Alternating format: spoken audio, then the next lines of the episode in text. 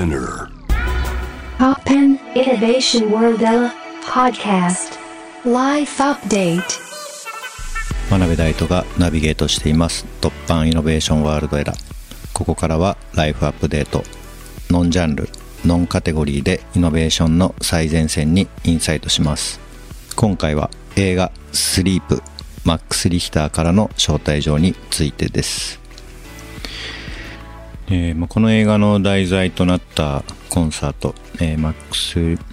リヒターのコンサートなんですけどもともと僕まあ音楽として最初アルバム「スリープ聴いててで8時間24分のプレイリストというか、えーアルバムなのでなんでしょう、まあね、あんまりいいことじゃないかなと思いつつも寝る時に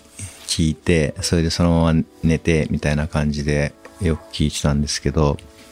まあ、こんな壮大なねストーリーが背景にはあったんだと思ってこの映画見てすごく、ね、感動しました。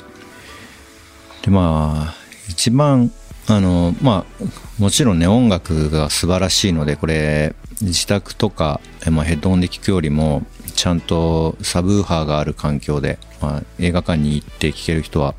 映画館で体験するといいと思うんですけど音楽の素晴らしさもそうですけどやっぱ彼の、まあ、制作創作活動に対する姿勢っていうものにすごく感銘を受けましたね。で彼の音楽はまあその音楽としてだけ聴いていたので、まあ、どういう活動をしてたかとか、まあ、正直全然あの、まあ、気にしてなかったんですけど、まあ、実はすごくクラシックの業界ではまあ品種も多かってで、まあ、彼はそういうクラシックに詳しい人に対して、語りかけたいっていうよりはやっぱあの大勢の人に音楽を届けたいと思ってやってたわけですけどただやっぱそれがすごく厳格なクラシックの世界ではまあ品種誤解、えー人気取りだと、まあ、そういうことも言われて、まあ、いわば何でしょう、まあ、排除されていたというか、まあ、そういったところが、えーあったみたいですね。でやっぱり彼は大学の時に、まあ、現代音楽が難解すぎる。で、まあ、そういったことを思っていたようで、まあ、それに対する、まあ、アンチテーゼとして、まあ、曲を作ってるっていうことも言ってましたし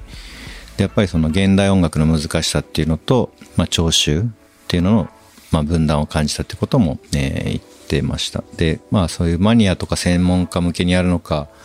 まあ、もしくは大衆に向けてやるのかっていうのはこれ結構まあ大きな問題で表現活動してる人たち全般抱えてる問題だと思うんですけど、まあ、例えば僕らでもねそういうまあエンターテインメントをやればもちろんその厳格なアートの人たちから批判されることもありますし、まあ、そういった構造はまあアート音楽だけに限らず、まあ、いろんな表現活動について回る問題だと思うんですけど、まあ、彼はでもそういうふうにまあいわば排除された状態で、まあ、仕事もない状態が長年続いてでも駆け出しの状態の時は嫌がらせもされてたっていうような発言もしてますけど、まあ、そこでまあ妥協せず、まあ、売れなくてもいいし認められなくてもいいから本当に全財産を投げ打って表現活動にまあ注力したと。で、まあ、そういったあの背景があるんだと思って、えーすごく興味深く映画も見ました。で、まあ、そういった姿勢とあとはやっぱ彼の音楽にこれはすごく出ているなっていうふうに、えー思うんですけど、まあ、その人間がまあすごく繊細でそしてまあ完璧ではなくて弱い、まあ、そういったことに対して何でしょう、まあ、否定するのではなくて、まあ、そういうものだっていうことを表現の中にま取り入れていく。でもなんか彼の表現の中には本当傲慢さみたいなものとかそういう権威に頼るみたいなところが全くないのでやっぱりなんでしょうね、まあ、その表現していくとだんだんだんだんどうしても傲慢になって自分が一番正しいみたいな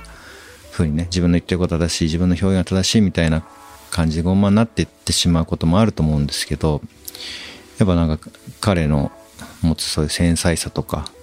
そういう弱さみたいなものっていうのは、まあ、全ての表現者が、えー参考にしても、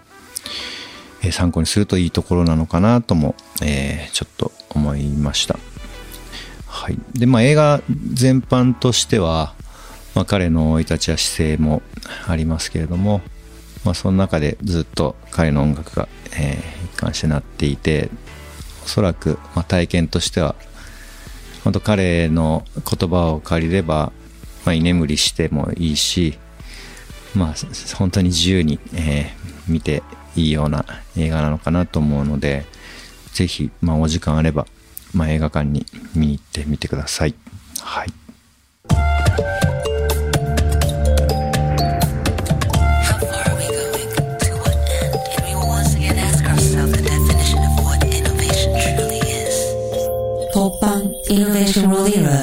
On 81.3 J-Wave.